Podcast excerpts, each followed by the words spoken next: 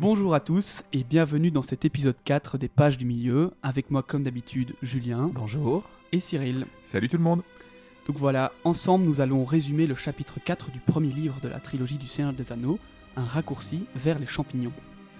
La dernière fois, nous étions donc sur la route entre Cul-de-Sac et Creux Creek, la maison que Frodon a achetée pour faire illusion de son déménagement et ainsi partir avec l'anneau à Foncombe.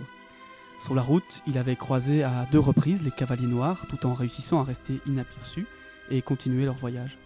Ils avaient ensuite rencontré une compagnie d'elfes et échangé avec Gildor qui, le matin venu, enverra des messagers pour venir en aide aux hobbits dès que possible. Ils avaient partagé un repas avant de se plonger dans un sommeil sans rêve.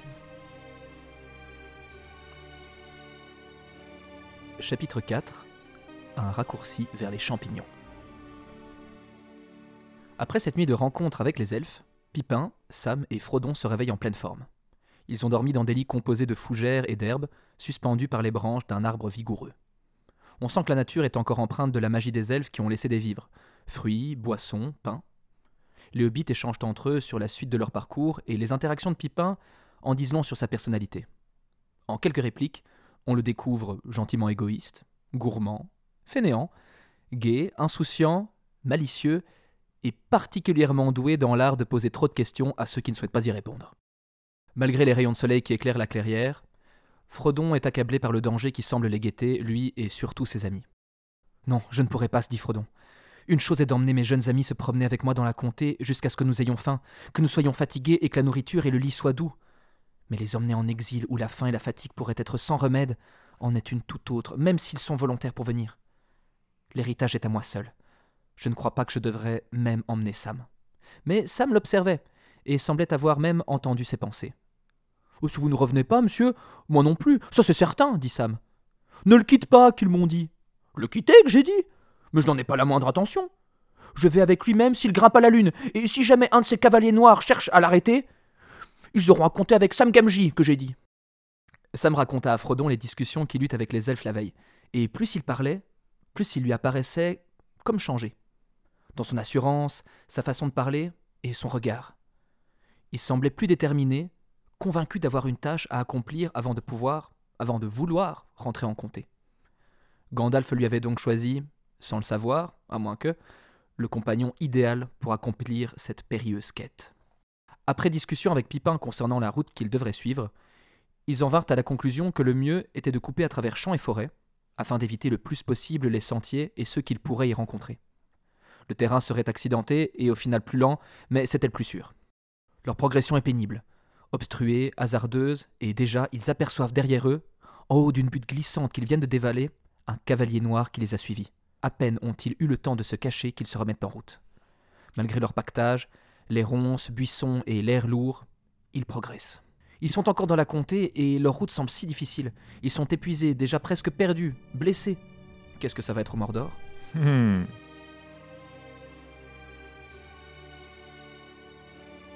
Ils poursuivirent leur route encore une couple de milles. Le soleil finit par réapparaître et la pluie diminua. Il était midi passé et ils avaient faim. Ils firent alors halte sous un orme. Au moment de boire, ils remarquèrent que les elfes avaient rempli leurs gourdes d'une boisson claire couleur d'or pâle. Elle avait l'odeur de miel de fleurs très variées et elle était merveilleusement rafraîchissante. Ils ne tardèrent pas à rire, à se moquer de la pluie et même des cavaliers noirs. Frodon ferma les yeux, adossé à l'arbre, quand Merry et Pipin se mirent à chanter doucement. Ho, ho, ho À la gourde je recours, pour calmer mon cœur et noyer ma peine. La pluie peut tomber, le vent peut souffler, et bien des milles être encore à parcourir, mais sous un grand arbre, je m'étendrai, laissant nuages voguer dans le ciel. Voilà, de rien pour euh, cette tentative, Merci euh, beaucoup. cette tentative On, chantée. on dira au monteur euh, ce qu'on en pense.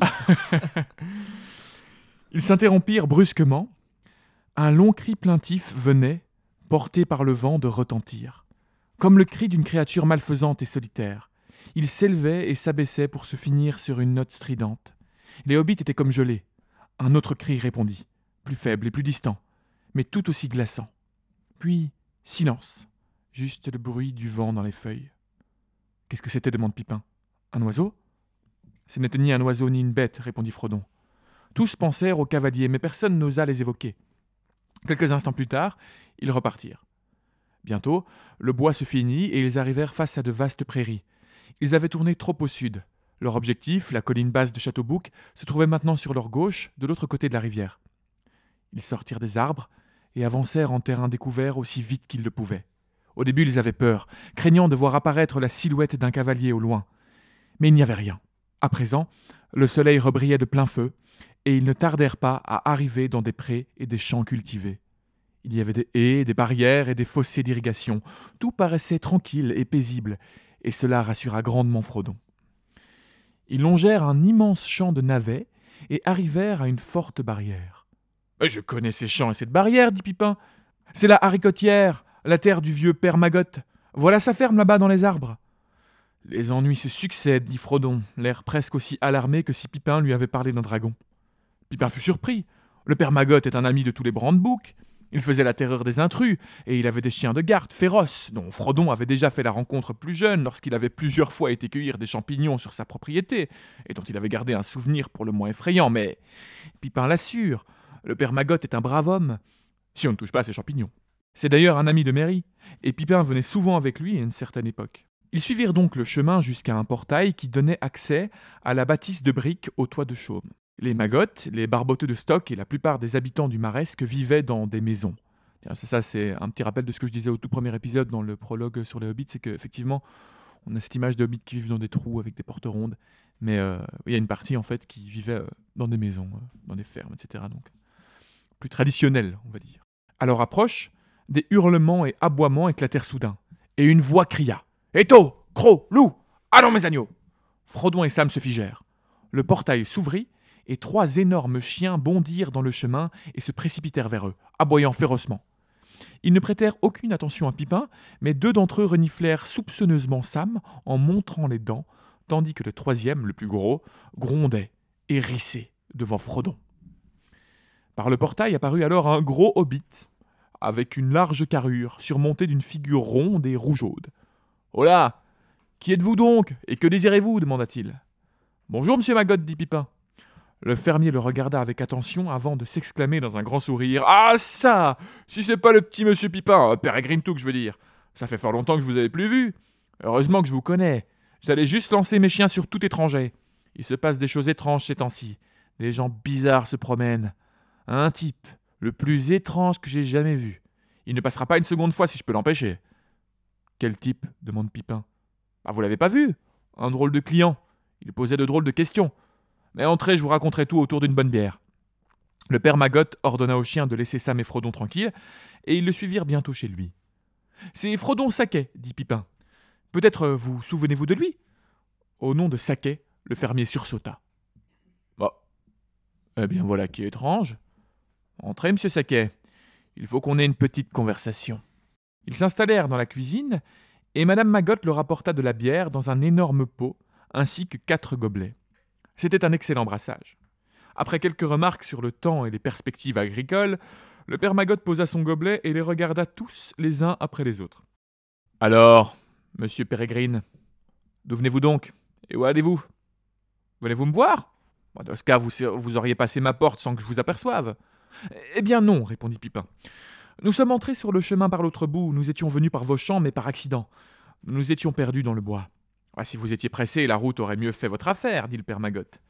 Mais c'est pas ça qui me préoccupe. Vous pouvez vous balader sur toute ma terre si vous le voulez, monsieur Pérégrine. Ah, et vous aussi, monsieur Saquet. Encore que vous aimiez toujours les champignons. eh oui, j'ai reconnu le nom. Je me rappelle le temps où le jeune Frodon Saquet était un des pires garnements du pays de Bouc. Mais c'est pas aux champignons que je pensais. Je venais d'entendre le nom de Saquet avant votre apparition. Que croyez-vous que ce drôle de client m'avait demandé? Oui, du coup, c'est euh, différent ici. Euh, dans les films, c'était Pipin et Mary qui se faisaient euh, poursuivre par le père Magotte pour mm. avoir volé des champignons et d'autres légumes.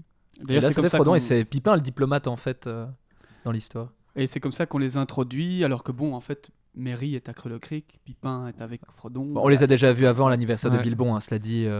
Dans Oui, le film, vrai, en tout vrai, cas, dans le vrai. film. Mais c'est c'est encore une fois euh, un marqueur du fait que, effectivement, euh, dans les films, on dépeint Frodon comme un gars assez euh, sage, timide, une sorte de. Alors que là, il est décrit comme quelqu'un qui était un- le plus grand garnement du château de Bouc. Bah, quand il était jeune, c'est clair, mais là il a 50 ans. Hein, Ouais. dire. Ouais, mais on le sent même dans, dans ses dialogues avec les elfes et tout ça. Il il- c'est quand même, euh, il est pas toujours euh, sage. Il est un peu insolent. Il est un peu rentre dedans. Bah, il a de et- l'esprit en fait, c'est Ouais. Bilbon qui l'a éduqué aussi à ça. Mais tout comme à l'inverse, Merry et Pipin sont, sont montrés dans les films comme assez euh, des garnements, etc. Alors que moi je trouve que dans, dans les chapitres qu'on lit ici, un peu plus loin aussi, Mhm. euh, en fait ils, ils prennent les choses beaucoup plus à cœur et ils, Ouais. ils organisent le voyage sont de très Frodon, responsables, hein. Ouais, ils assez sont- sage. Ils sont très, ils sont quand même un peu farceurs. Tu vois qu'ils aiment la bonne Ouais. chair, etc. Euh, mais ils, ils sont, ils prennent leurs responsabilités. Et on verra dans le chapitre suivant que même Mary a tout organisé pour le voyage et tout ça. Il est Il est très consciencieux Ouais. d'ailleurs. hyper fort.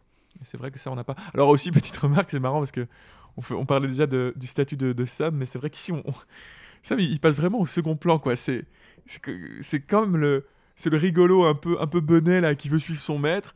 Et puis euh, quand, quand euh, Monsieur Maggot euh, s'adresse aux gens, il s'adresse toujours à Pipin ou à, ou à Frodon, mais jamais à Sam. Sam, c'est vraiment le, c'est vraiment le dernier. euh, Moi, je suis pas d'accord. euh, Au début euh, du chapitre, quand même, tu as. On, on prend quand même un peu de temps pour euh, décrire. euh, Fro- Frodon remarque qu'il y a du changement chez Sam et qu'il gagne en assurance.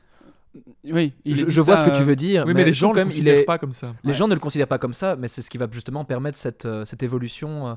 Et il va passer de ça et tout son voyage avec Frodon, mais quand il va revenir, il sera transformé, Sam. Ah, mais bien sûr. Mais à ce oui. moment-là. Déjà, moi, quand je disais à la moitié du livre 2, il, commence vraiment à prendre une, Oui, oui, oui. une énorme maturité. Mm. Mais on reviendra sur ce, sur ce petit passage un peu après ma partie, euh, ou du Ouais. moins dans ma partie.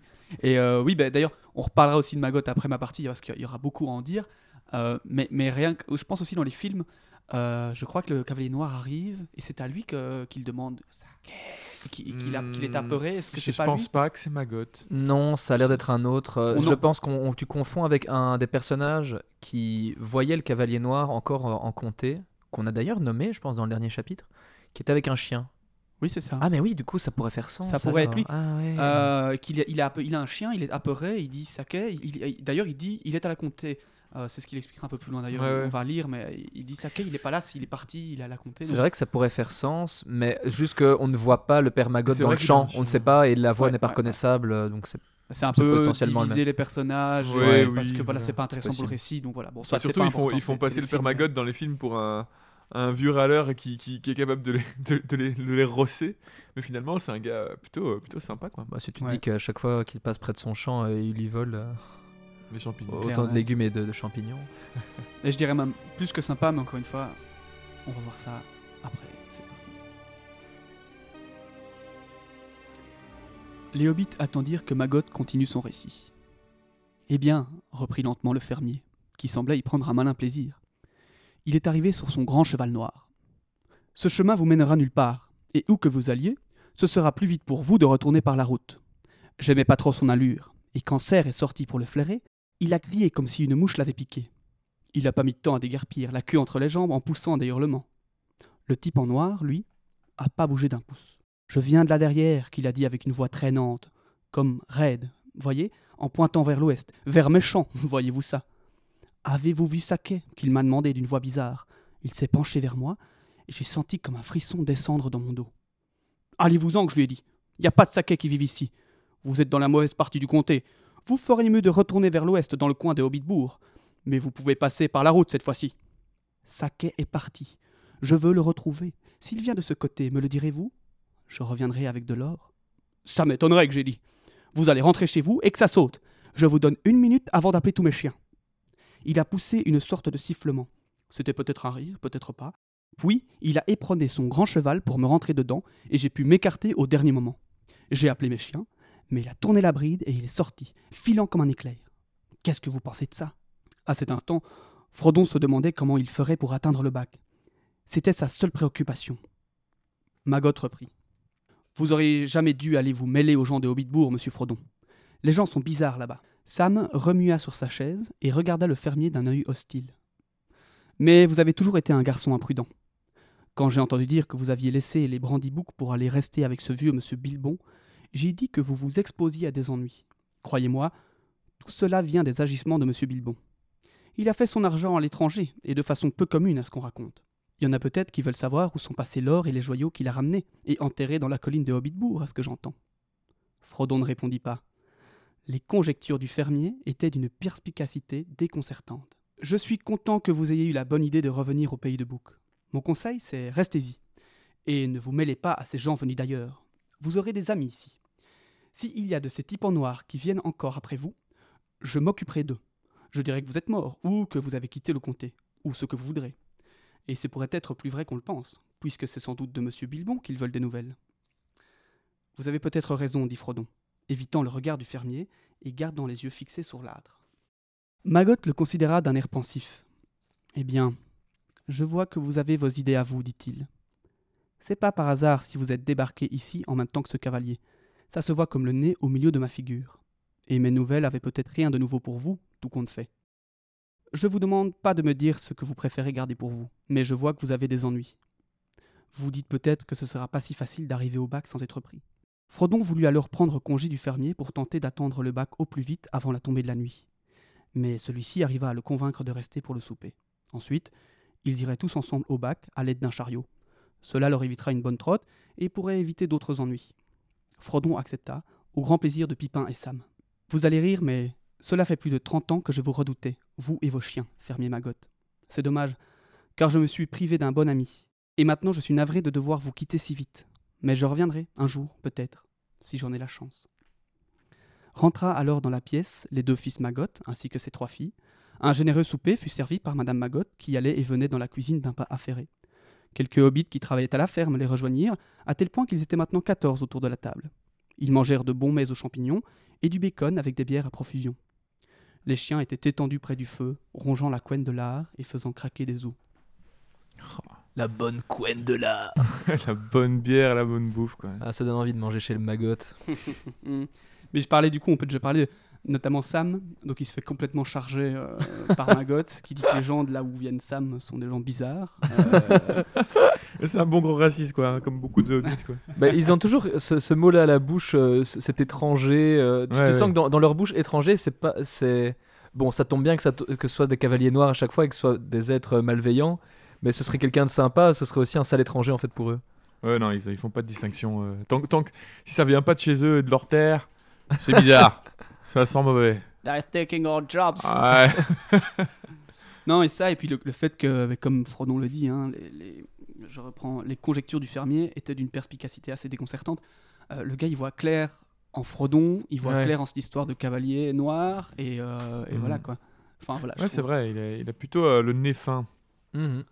Voilà. Sur sa grosse tête rougeaude, mais. voilà. Non, mais si le personnage qu'on pense être euh, lui dans le film est vraiment Bah, je pense que ça, ça a l'air d'être lui. hein. Il a quand même été vachement. euh, C'est la même phrase en plus qu'il répond au cavalier dans le Mm. film. Ouais. Car il est brillant, Peter Jackson. Oh là là, comment il a fait? Oui, mais en même temps, bon, il a pas du tout gardé le personnage du père Maggot oui, tel bah, qu'il est là. écoute, Il a- on, on sait, on sait que les, les besoins. Un des sont- plus grands oublis de- du, des films hein, d'ailleurs. Non, mais on sait les besoins d'adaptation qui sont nécessaires pour faire ce genre de film, mais c'est vrai que voilà, quand on relit, on se dit que, c'est dommage et que on préfère lar- largement le Maggot des livres. Une fois le repas fini, les fils Maggot et lui préparèrent le chariot, armés de lanternes, et leurs invités les rejoignirent. Le fermier prit le siège du conducteur et fouetta ses deux solides poneys. Sa femme se tenait dans la lumière qui émanait de la porte ouverte. Tu ferais bien d'être prudent, Maggot. T'avises pas d'aller chercher noise à des étrangers et reviens tout droit à la maison. C'est promis. Ils roulèrent tout feu éteint dans une nuit silencieuse et immobile. Un fin filet de brume flottait au-dessus des fossés. Au bout du chemin, Maggot descendit et regarda de part et d'autre. Il ne voyait rien dans ce noir épais. Il fait noir comme dans un four, dit Maggot, mais je n'allumerai pas mes lampes avant d'être prêt à rentrer. Par une nuit comme celle-ci, on entendra tout ce qui vient vers nous sur la route longtemps avant de le rencontrer. Encore cinq milles avant le bac. Les hobbits étaient confortables sous leur couverture, mais tendaient l'oreille à toute possibilité. Seul le lent clop-clop des poneys se faisait entendre. Le long quoi? Clop-clop. c'est comment dans votre version Moi, c'est ce qui est littéralement écrit par C'est Tolkien. génial. C'est pas le dernier que t'auras, t'inquiète pas. Pipin, lui, somnolait, tandis que Sam était aux aguets, son regard droit dans la brume grandissante. Ils arrivèrent enfin au chemin du bac. L'entrée était marquée par deux grands poteaux blancs qui apparurent tout à coup sur leur droite. Soudain, ils entendirent ce que chacun d'entre eux redoutait des claquements de sabots. Le son approchait. Maggot descendit d'un bond et tint ses poneys par l'abri tout en essayant de percer les ténèbres. Clip, clop, clip, Clope faisait le cavalier qui approchait. Le claquement des sabots était assourdissant dans l'air immobile et brumeux. Vous devriez vous cacher, monsieur Frodon, dit Sam d'une voix anxieuse. Couchez-vous au fond du chariot sous des couvertures, et on va renvoyer ce cavalier d'où il vient. Il descendit à son tour et alla rejoindre le fermier.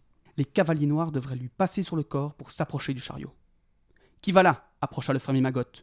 Les bruits de sabots s'arrêta net. Ils crurent deviner une forme à travers la brume, une forme enveloppée dans une cape sombre. Bon, dit le fermier, lançant les guides à Sam et s'avançant à grands pas. N'approchez plus. Où allez-vous et que cherchez-vous Je cherche monsieur Saquet. L'avez-vous vu dit une voix assourdie. Mais la voix était celle de Mary Brandebouc. Une lanterne fut découverte, et sa lumière éclaira le visage ahuri du fermier. Monsieur Mary s'écria-t-il. Mais oui, bien sûr Qui croyez-vous que c'était? Un étranger Un autre Mary sortit du brouillard et reprit soudain une taille de hobbit.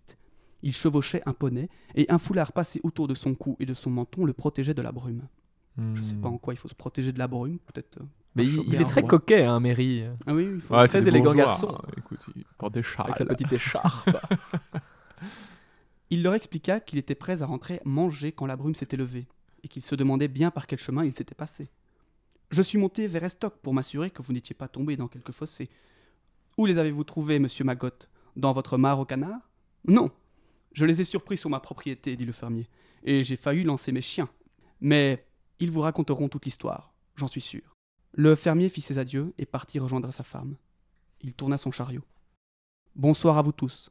C'est une drôle de journée qui se termine, mais tout est bien qui finit bien. Quoiqu'on ne devrait peut-être pas dire ça avant d'être chacun chez soi. Je vous cacherai pas que je serais content d'arriver à l'heure qu'il est. Il alluma ses lanternes et remonta à bord. Tout à coup, il sortit un grand panier placé sous le siège. J'allais presque oublier, dit-il. Madame Magot a laissé ça pour Monsieur Saquet, avec ses compliments. Il leur tendit le panier et s'éloigna, suivi d'un chœur de remerciements et de bonsoir. Ils regardèrent les pâles anneaux lumineux de ces lanternes s'éloigner dans la nuit brumeuse. Soudain, Frodon se mit à rire. Du panier couvert qu'il tenait à la main montait une odeur de champignons. Les champignons Oui Il les aura eu et au puis, final. euh, et puis ce soir-là, les hobbits euh, prennent tous une petite dose et, euh, et partent. en- Et l'aventure se termine pour eux à cet endroit-là. Trois jours Ou alors de justement, ils- euh, ils découvrent leur, leur euh, hobbit intérieur et, et leur euh, transcendance totale dans la forêt, la vieille forêt. Enfin, Mais moi, en tout cas, j'a- j'ai adoré. Enfin, j'adore ce chapitre, quoi. Le, le- le fait de le redécouvrir, en, évidemment, en, en analysant plus que juste en, en traversant. Je trouve que ben, Mm. Margot est génial déjà. Il est Mhm. d'une bonté euh, incroyable avec ce, ce panier à la fin. Avec ses semblables, en tout cas.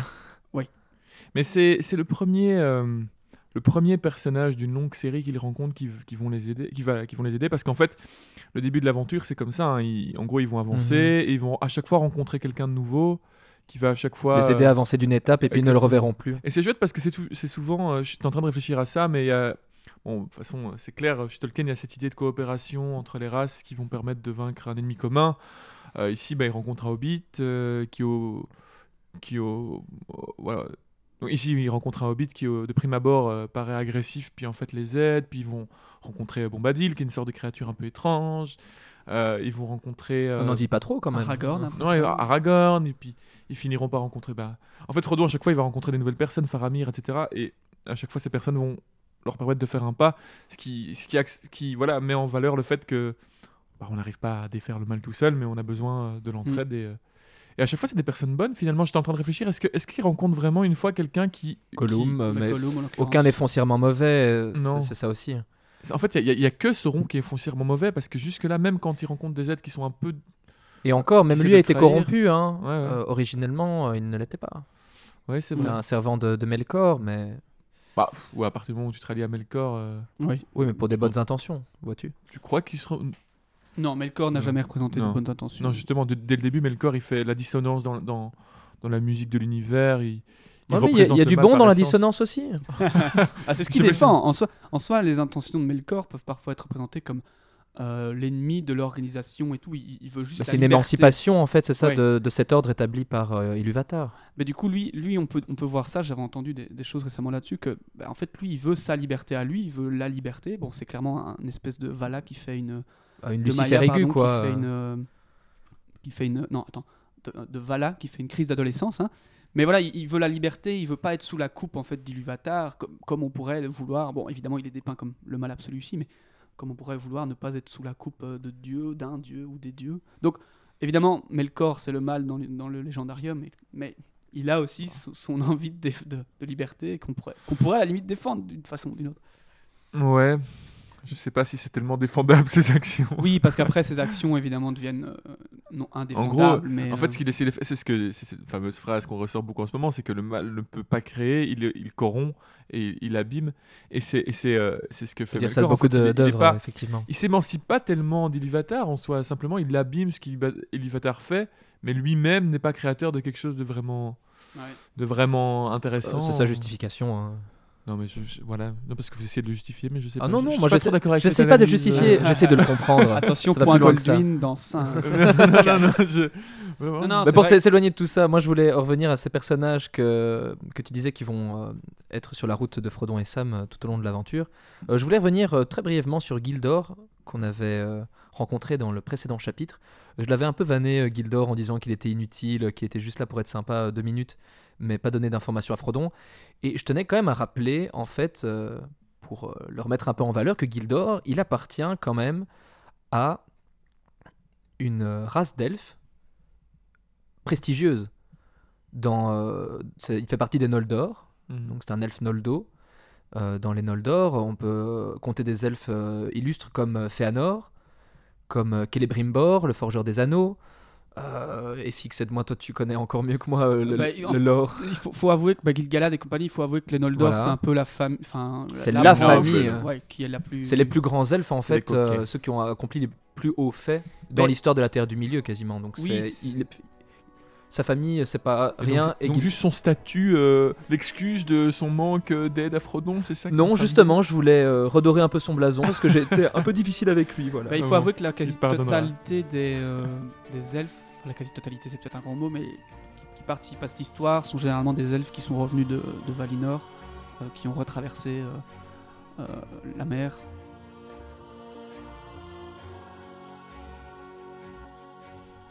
Eh bien voilà, nous arrivons euh, déjà très rapidement à la fin de cet épisode. C'était un, épisode plutôt court, on va dire quelques mots de fin, mais, effectivement un épisode plutôt court, puisqu'un un chapitre finalement plutôt court, hein, globalement par rapport aux autres chapitres du livre. Euh, mais un chapitre intéressant et important parce que unique euh, au livre, euh, encore une fois. Et euh, donc voilà, je ne sais pas s'il y a des choses que vous voulez rajouter avant de, clôturer euh, ce petit bout d'aventure. Non, moi j'ai hâte de voir la suite euh, car maintenant nous avons nos quatre hobbits préférés euh, qui sont réunis, qui sont prêts pour des, des mauvais tours. C'est pas la Team Rocket, mais, mais, Non, mais quand tu mets et Pipin ensemble, il se passe déjà des choses assez euh, flamboyantes. Alors Ouais. euh, avec les deux autres, ça va être pas mal. je voudrais juste souligner avant de finir, c'est quand même, euh, ouais, le, enfin, le courage que ces personnages ont euh, d'affronter, genre même euh, d'affronter des cavaliers noirs. Mais en même temps, ils ignorent un peu ce que c'est. Ils ont l'impression que c'est juste des, des brigands. Mais s'ils savaient la, la magie qui se cachait euh, sous, le, sous le capuchon de la personne qu'ils ont en face d'eux, peut-être qu'ils réagiraient différemment. Oh, détrompe-toi, euh, les, les hobbits, euh, on le verra très prochainement, dans une petite semaine. On verra qu'ils en savent déjà bien plus que ce qu'ils nous racontent. C'est vrai. C'est bon. Mais oui, j'ai l'impression un peu que les, euh, je crois qu'on voit les cavaliers noirs dans le film qui tuent quelqu'un quand ils arrivent à Brie, qu'ils font, qu'ils écrasent la porte, la grande porte de Brie. Ouais. Euh, mais j'ai l'impression ici qu'il y a cette espèce de retenue en mode, on a des ordres et on doit être, euh, on doit pas commencer à tuer tout le monde. Oui, d'autant plus qu'ils proposent même de l'or. L'aurait-il fait Lui aurait-il apporté de l'or? Ça, on, on ne connaît pas la réponse, mais il y a... Hmm, je crois qu'il l'aurait fait. Ouais. La, la menace n'est pas encore là en fait, c'est plutôt d'abord du, du marché, du commerce, après. euh, Oui, c'est ça. ouais. Avoir des espions, avoir, Ouais. euh, etc. Il faut pas encore être trop violent parce que sinon tu, tu te grilles complètement. Et, Et cette notion de corruption est là aussi. Hein. Tu me donnes de l'or, euh, je te donne de l'or et tu m'indiqueras où, euh, où va crécher l'un des tiens. Ouais, ouais, clairement. ouais. La semaine prochaine, donc, euh, nous, attaquerons euh, le départ officiel du voyage. J'ai l'impression qu'on dit ça à chaque épisode, mais effectivement, le, le vrai départ pour, euh, pour Foncombe. euh, de la part. Enfin, Eh ben non. non, le- dont l'objectif sera Foncombe. Ils vont passer par, autre- par d'autres endroits, mais l'objectif sera Foncombe de la part de nos, de nos héros. Donc voilà, n'hésitez toujours pas à nous envoyer des questions euh, par email, ou des réactions, ou des choses que vous voulez qu'on discute. Euh, voilà, nous avons aussi des réseaux, n'hésitez pas à vous abonner sur Facebook et Instagram maintenant. Et puis nous espérons que vous aimez toujours cette aventure avec nous et que vous avez euh, envie de continuer euh, le voyage. Et parlez-en autour de vous, hein, au Ah, final. tout à fait. Et n'hésitez pas non plus à nous envoyer encore des, des petits commentaires comme on en a eu, enfin des petits, des, Ouais. des très beaux commentaires sur notre page Facebook. Ils font très Euh, plaisir. Oui, Tout à fait. Ça nous motive à continuer, en tout cas, de voir qu'il y a des réactions, des gens qui, euh, qui sont intéressés par cette histoire et qui nous suivent. Donc, euh, ça fait plaisir et j'espère que vous aussi, ça vous fait plaisir. Donc, les amis, on peut se dire au revoir. Avec plaisir. À bientôt. Au revoir, à la semaine prochaine. Salut tout le monde.